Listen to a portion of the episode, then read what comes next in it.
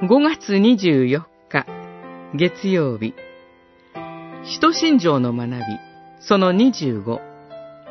精霊を信ず。使徒言行録2章1節から13節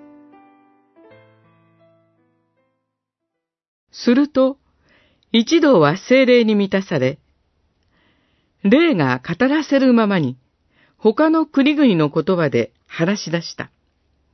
二章四節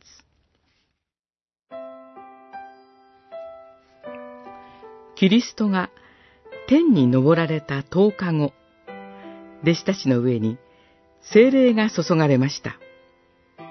使徒信条は父なる神と子なる神、キリストに続き、精霊なる神への信仰を告白します。精霊によってキリストは私たちと共にいてくださいます。そして、この精霊が、聖なる行動の境界を生み出し、信じる者に罪の許しを与え、体の蘇りと永遠の命を約束してくれます。精霊は特に弟子たちの言葉を新たにしました。弟子たちはキリストの福音を力強く語り始めました。そして、その言葉は精霊の働きによって書き留められて、すでにあった旧約の言葉とともに聖書として成立していきます。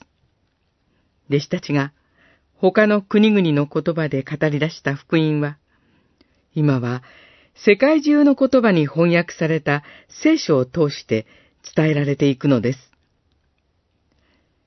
私たちは日々この聖書の言葉に親しみ、その恵みに生かされていきます。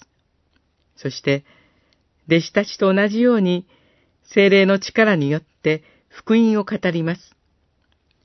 そうして、多くの人たちが、精霊による喜びを持って、御言葉を受け入れることになるのです。テサロニケの信徒への手紙1、一章六節。